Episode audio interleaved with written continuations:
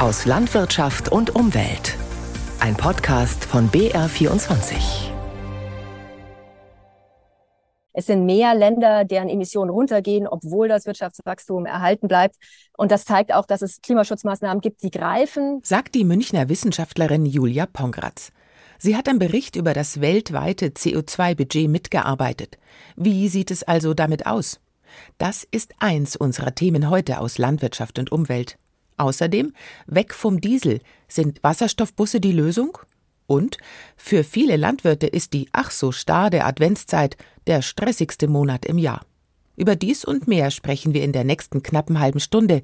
Am Mikrofon begrüßt sie Berit Breitsamer. Seit dem 30. November beraten sie in Dubai, wie es weitergehen soll, kann, muss im Kampf gegen die Klimaerwärmung. Rund 70.000 Teilnehmer, so viele wie noch nie, treffen sich bei der 28. UN-Klimakonferenz. Mit welcher Bilanz die diesjährige Konferenz zu Ende gehen wird, ist noch offen. Sie dauert bis mindestens 12. Dezember. Wichtige Forschungsergebnisse wurden aber schon vorgestellt, zum Beispiel zum CO2-Ausstoß. Wie viel Kohlendioxid und andere klimaschädliche Gase bläst der Mensch gerade weltweit in die Atmosphäre? Und schaffen wir es, weniger CO2 auszustoßen? Dazu haben Klimaforscherinnen und Forscher jetzt einen Bericht veröffentlicht. Mit einer guten und einer schlechten Nachricht. Florian Falzeder mit den Einzelheiten. Noch nie hat die Menschheit so viel klimaschädliche Gase in die Atmosphäre gepumpt wie in diesem Jahr. Zur Erinnerung, eigentlich wollen die meisten Länder ihren Kohlendioxidausstoß bis spätestens Mitte des Jahrhunderts auf Null bringen. Was mich wirklich auch schockiert hat in den neuesten Zahlen war beispielsweise, dass der Flugverkehr international 28 Prozent über letztes Jahr zugenommen hat. Also da dachte ich schon, ne, dass man irgendwie daraus gelernt hat aus der Pandemie, dass man nicht so viel fliegen muss. Sagt Julia Pongratz, Professorin an der Universität München und eine der 120 Autorinnen und Autoren des Global Carbon Budget Berichts. Schaut man den allerdings genauer an, gibt es auch Anlass zur Hoffnung, denn die Kurve flacht langsam ab. Es war unter Anführungszeichen nur ein gutes Prozent mehr als im Vorjahr. Wir laufen eben weiterhin in die falsche Richtung, aber jetzt langsamer. Also insofern natürlich ist das ein Fortschritt. Es sind mehr Länder, deren Emissionen runtergehen, obwohl das Wirtschaftswachstum erhalten bleibt. Und das zeigt auch, dass es Klimaschutzmaßnahmen gibt, die greifen, die auch überhaupt nicht nachteilig für die Wirtschaft sind.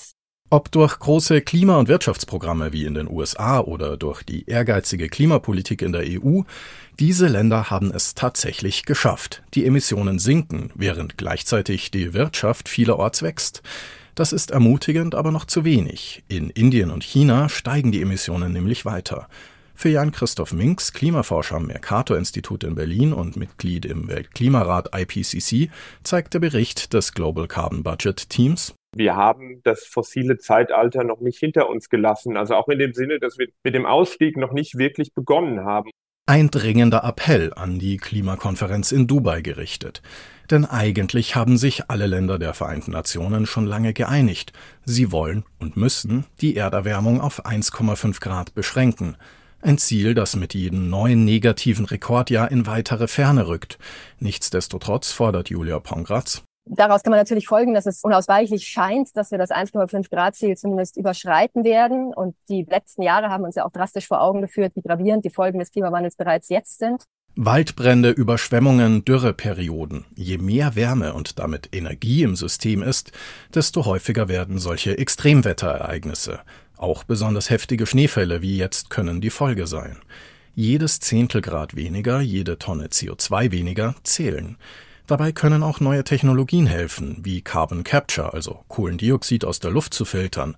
Was damit heute aber geschafft wird? Das sind 0,000025 Prozent im Vergleich zu den fossilen Emissionen. Sagt Julia Pongratz. Heißt umgerechnet, es bräuchte vier Millionen Mal so viel Carbon Capture wie heute. Selbst wenn die Technologie irgendwann sich durchsetzt und viel günstiger als heute ist, sie wird unsere Probleme nicht lösen. Judith Haug vom Alfred Wegener Institut und Mitautorin des Berichts. Das allererste Ziel muss sein, die Emissionen müssen runter. Denn wenn wir es nicht schaffen, unsere Emissionen zu reduzieren, dann wird auch die CO2-Entnahme durch diese Methoden nie genug sein, um in einem Klima ein Klima zu erreichen, in dem wir stabil leben können. Denn um nichts weniger geht es im Klimaschutz. Um eine Welt, in der Dürren und Brände, Stürme und Überschwemmungen nicht zur Tagesordnung gehören, sondern seltene Extremereignisse bleiben. Sie sind wichtig, wenn es ums Klima geht, unsere Moore. weil nasse Moore viel CO2 speichern. Wenn man auf nassen oder wiedervernässten Moorflächen auch noch Baustoffe anbaut, dann ist das doppelt gut, denn so kann man sogar klimaschützend bauen. Und das ist wichtig, weil der Bau bisher weltweit gesehen ein Hauptverursacher von Umweltbelastungen ist. Wie sich das ändern ließe? Ursula Clement hat es sich angeschaut. Ein Besuch bei Anja Schumann. Also wenn man hier so gegenklopft, wie stabil sich das anhört. Anja Schumann berät als Agraringenieurin bei der Arbeitsgemeinschaft Schwäbisches Donaumoos Bauern, die ihre Moorflächen wiedervernässen lassen wollen. Sie hat bei ihr zu Hause zwischen Bad und Küche seit neuestem eine Wand aus Strohbauplatten. Und das Beste an dem ganzen Ding ist ja, dass du das mit dem Paludikultur machen kannst. Paludikultur. Damit ist die Landwirtschaft auf nassen Moorböden gemeint. Also wenn die Bauern zum Beispiel Sumpfgräser anbauen, aus denen man hinterher Papier, Möbel oder eben Trockenbauplatten und Dämmstoffe machen kann.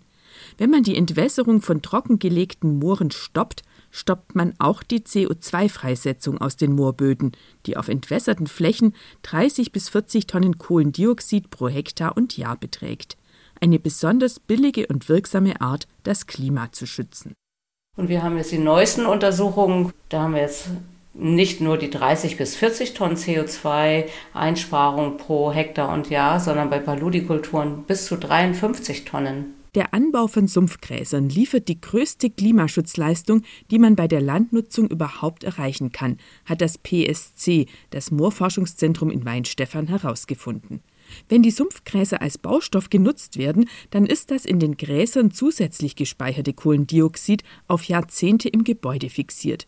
Und die Klimaschutzleistung wird dann noch mal viel höher, wenn die Bauplatten aus Moorpflanzen Gipskartonplatten ersetzen, bei deren Herstellung große Mengen Kohlendioxid in die Luft gehen. Marcel Burgstaller, Chef der Firma iStraw in Kirch an Schöring, vertreibt Produktionsanlagen für Bauplatten aus Stroh oder eben Paludigräsern. Wenn Sie jetzt heute eine Lizenz bei mir kaufen würden, in einem halben Jahr haben Sie eine Produktion da stehen und können starten zu produzieren. Also ich denke schon, dass wir das Thema Moorrettung und Paludikultur gut auf die Kette bringen. Und im Bauwesen ist es natürlich ein, ein Gamechanger. Ja. Ein Gamechanger ist nötig, damit die Baubranche bis 2045 klimaneutral wird. Und der Druck, anders zu bauen, wird bereits in den nächsten Jahren durch die CO2-Bepreisung zunehmen. Momentan fehlt es bei den Baustoffen aus dem Moor allerdings noch auf beiden Seiten. Die Landwirte sind nicht bereit, ihre Moorflächen wieder vernässen zu lassen, und die potenziellen Verarbeiter warten auf die wiedervernässten Flächen, auf denen Paludi-Pflanzen wachsen, bevor sie in eine Produktionsanlage investieren. Matthias Trösler, der Leiter des Moorforschungszentrums in Weinstefan. Ich hätte vor zwei Jahren genau das Gleiche gesagt, dass die alle aufeinander warten und keiner bewegt sich. Das sage ich jetzt nicht mehr. Das neue Moorbauernprogramm, das fürs nächste Jahr geplant ist, soll den Einstieg in den Anbau von Paludikulturen langfristig und großzügig honorieren.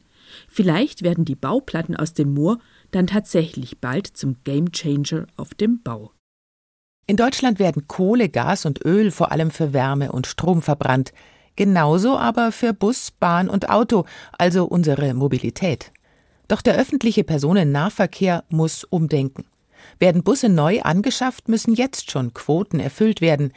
Und ab 2026 darf jeder dritte neu gekaufte Bus weder CO2 noch Stickoxide ausscheiden. Das schreibt das saubere Fahrzeugebeschaffungsgesetz vor und setzt damit eine Direktive der EU um. Wie das funktionieren soll? Doris Fenske hat sich ein Wasserstoff-Pilotprojekt im Münchner Verkehrsverbund MVV angeschaut. Noch klingt es meistens so, wenn ein MVV-Linienbus vom Betriebsgelände der Firma Ettenhuber in Schlacht startet. 110 dieselbetriebene Busse hat das Busunternehmen aus dem Landkreis Ebersberg noch. Aber Geschäftsführer Josef Ettenhuber denkt schon längst um. Schon seit 2019 ist das Unternehmen als erstes privates bayernweit auch mit Elektrobussen im Münchner Umland für den MVV unterwegs. Aber es passiert noch mehr auf dem Firmengelände. Josef Ettenhuber zeigt auf einen großen LKW-Anhänger neben den E-Ladesäulen. So, jetzt die Wasserstofftankstelle. Der Wasserstoff wird hier 1200 Kilo werden angeliefert im Trailer. Zusammen mit einem Busunternehmer Kollegen aus Hofolding im Landkreis München hat Firmenchef Ettenhuber die ersten Wasserstoffbusse in einem bayerischen Verkehrsverbund angeschafft. Jeweils fünf Stück. Auf den ersten Blick sehen sie ziemlich normal aus. allerdings im neuen MVV-Design, ganz in Blau. Oben drüber ist ein bisschen höher als ein anderer Bus, weil oben drüber sind die Wasserstofftanks. Wasserstoffbusse sind Brennstoffzellenfahrzeuge. Im Fahrbetrieb entstehen keine klimaschädlichen Emissionen, nur Wasserdampf und Wärme. Die Unternehmen erhoffen sich von den Wasserstoffbussen zwei Vorteile gegenüber Elektrobussen höhere Reichweiten und höhere Kapazitäten. Denn Elektrobusse sind schwerer und können deshalb weniger Personen befördern, erklärt Josef Ettenhuber. Derzeit ist das Projekt allerdings noch auf grünen Wasserstoff aus Tirol angewiesen. Denn in Bayern ist Wasserstoff rar. Die Landkreise Ebersberg, München und Landshut haben sich zu einer von drei Wasserstoffmodellregionen bundesweit zusammengeschlossen. In Pfeffenhausen bei Landshut wird gerade ein Elektrolyseur fertiggestellt. Der wird ab Mitte nächsten Jahres den Wasserstoff für die MVV-Busse erzeugen. Mit Strom einer Freiflächen-PV-Anlage. Per Lkw wird er dann zu den Busunternehmen transportiert. Beim Einsatz von Wasserstoff gibt es aber auch einiges zu bedenken, sagt Elektrotechnikingenieur Hans Urban. Die Energieeffizienz sei sehr viel geringer als bei reinem E-Antrieb, erklärt der Berater für erneuerbare Energien. Das liegt daran, dass der Wasserstoff ja erstmal aus erneuerbarer Energie erzeugt werden muss. Das heißt, der Elektrolyseur hat einen gewissen Wirkungsgrad, dann muss er transportiert werden. Da geht sehr, sehr viel Energie verloren. Dagegen gehe der Ausbau erneuerbarer Energien zu schleppend voran, um größere Mengen grünen Wasserstoffs herzustellen, so Urban weiter. Direkt in der Nähe der neuen Tankstelle war ein Windrad geplant. Doch weil Anwohner dagegen sind, liegt das Projekt auf Eis. Schon jetzt steht fest, der fortschreitende Klimawandel wird die Landwirtschaft stark verändern durch Trockenheit, Hitze und Starkregen. Eine Lösung könnten Pflanzen sein, die mit neuen gentechnischen Verfahren gezüchtet und so viel schneller an die veränderten Klimabedingungen angepasst werden. Die EU-Kommission will das rechtlich erleichtern, doch vor allem bei deutschen Bio- und Umweltverbänden gibt es große Bedenken. Das Thema polarisiert und Befürworter wie Gegner machen Druck. Denn die Entscheidung fällt womöglich schon bald, berichtet Jutta Schilcher. Gerste, die durch längere Wurzeln leichter Nährstoffe aus dem Boden aufnehmen kann und damit weniger Dünger braucht, das ist ein Forschungsprojekt des Agrarbiologen Nikolaus von Viren vom Leibniz-Institut für Pflanzengenetik und Kulturpflanzenforschung in Gattersleben. Er setzt auf grüne Gentechnik, auf neue gentechnische Verfahren mit Hilfe der Genschere CRISPR-Cas, weil neue Sorten so wesentlich schneller gezüchtet werden können. Ihm ist wichtig, dass wir da technologieoffen bleiben, weil es jetzt höchste Zeit ist. Wir müssen alle Register ziehen, um mit dem Klimawandel, der viel schneller und vehementer über uns eingebrochen ist als eigentlich noch vor wenigen Jahren gedacht, um dem entgegenzutreten. Dazu gehört für den Wissenschaftler auch, dass er im Freiland forschen kann. Das derzeit geltende Gentechnikrecht schafft hier extrem viele Hürden, künftig könnte es aber leichter werden für den Wissenschaftler. Die EU-Kommission hatte im Juli einen Vorschlag vorgelegt, der Erleichterungen für die neuen gentechnischen Verfahren bringt oder wie Kritiker es formulieren, das Gentechnikrecht aufweicht. Einer der Kritiker ist Peter Röhrig, Geschäftsführer beim Bund Ökologische Lebensmittelwirtschaft BÖLW. Auf dem Tisch liegt ein äh, Gesetzesvorschlag, der so diskutiert wird, dass am Ende zwar Gentechnik drin ist, aber nicht mehr erkennbar sein wird. Dass Transparenz und Wahlfreiheit damit geschliffen werden. Kritik kommt auch von Öko-Anbauverbänden wie Bioland, dem Bund Naturschutz in Bayern und anderen Umweltverbänden. Sie stört, dass es künftig bei genomeditierten Pflanzen keine Kennzeichnung mehr braucht, wenn sie so auch natürlich oder durch konventionelle Züchtung hätten erzeugt werden können, sie also keine artfremden Gene enthalten. Man spricht von der NGT-Kategorie 1. Hier muss nur noch das Saatgut gekennzeichnet werden und nicht mehr die daraus entstandenen Lebensmittel. Die überwiegende Mehrheit der Wissenschaftler sieht nämlich keine Gefahr für Mensch und Umwelt durch die neuen gentechnischen Methoden, wohl aber viele Verbraucher, die Skepsis ist groß. Die spanische EU-Ratspräsidentschaft möchte das neue Gentechnikgesetz möglichst schnell auf den Weg bringen, also durch Parlament und Rat, was Befürworter wie Gegner in den vergangenen Wochen zu zahlreichen öffentlichen Briefen an EU und Europaparlament, aber auch an die deutsche Politik veranlasst hat. Am Abstimmungsverhalten der Bundesregierung wird das wohl nichts ändern.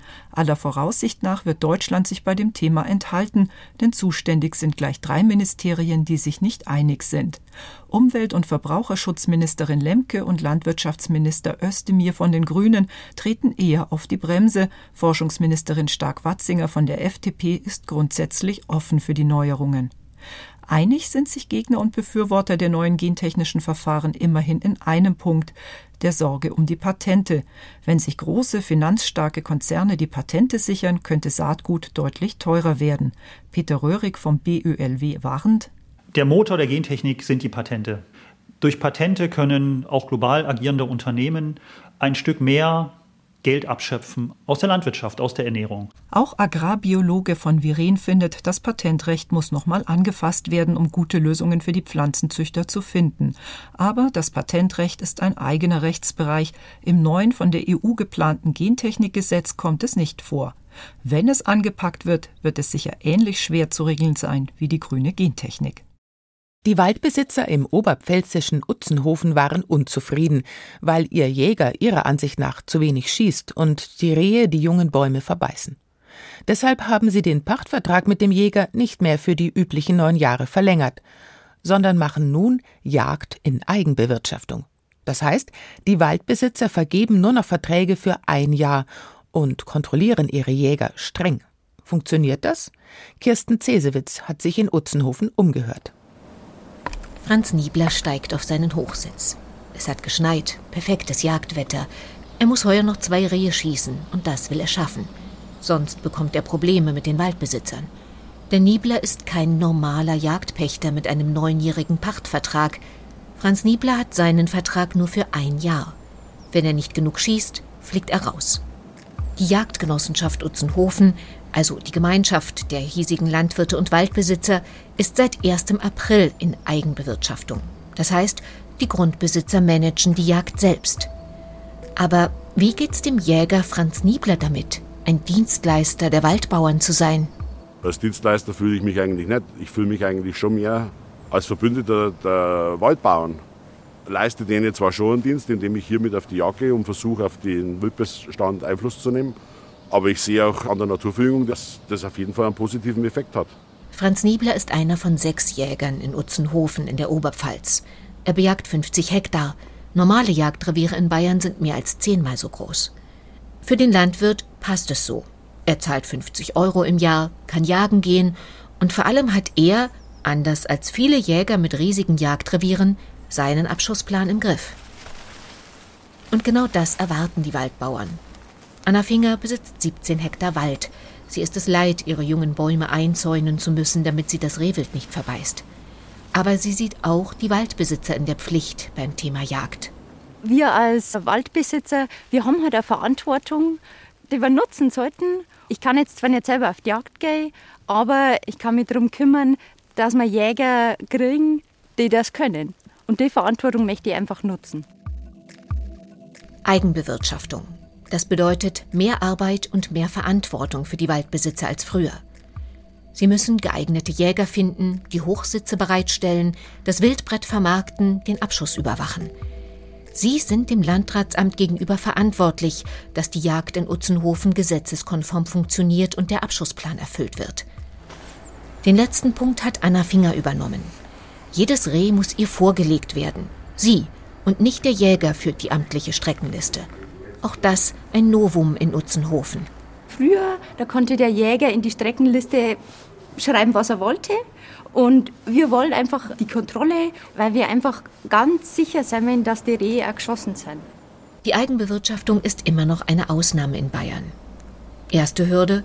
Vielen Waldbesitzern ist es unangenehm, einen alten Jäger zu entlassen, noch dazu, wenn er aus dem Dorf kommt. Zweite Hürde. Der hohe Arbeitsaufwand.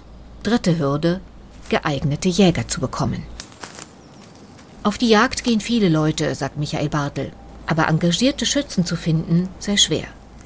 Dabei kann das Modell der einjährigen Verträge gerade für ambitionierte Jäger, die im Berufsleben stehen, durchaus spannend sein. Weil sie eben nicht langfristig gebunden werden durch einen Jagdpachtvertrag, weil sie die Jagdgelegenheit sehr günstig bekommen Und sie können sich also diese Jagdfläche auch bis zu einem gewissen Grad selber mitbestimmen. Michael Bartel ist der Jagdverantwortliche in Utzenhofen.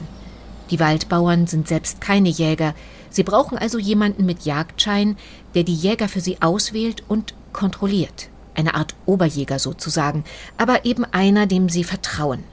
Michael Bartel ist seit 20 Jahren ihr amtlicher Förster. Und Michael Bartel greift hart durch.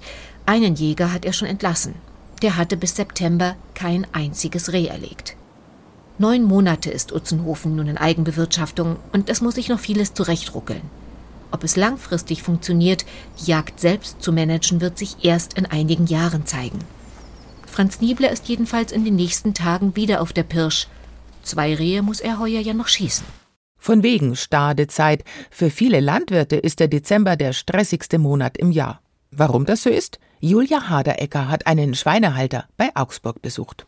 Vier Tonnen Bratwürstel für den Christkindlmarkt, dazu Halsgratsteaks, Burger Patties und jede Menge Speckwürfel für die Schupfnudeln.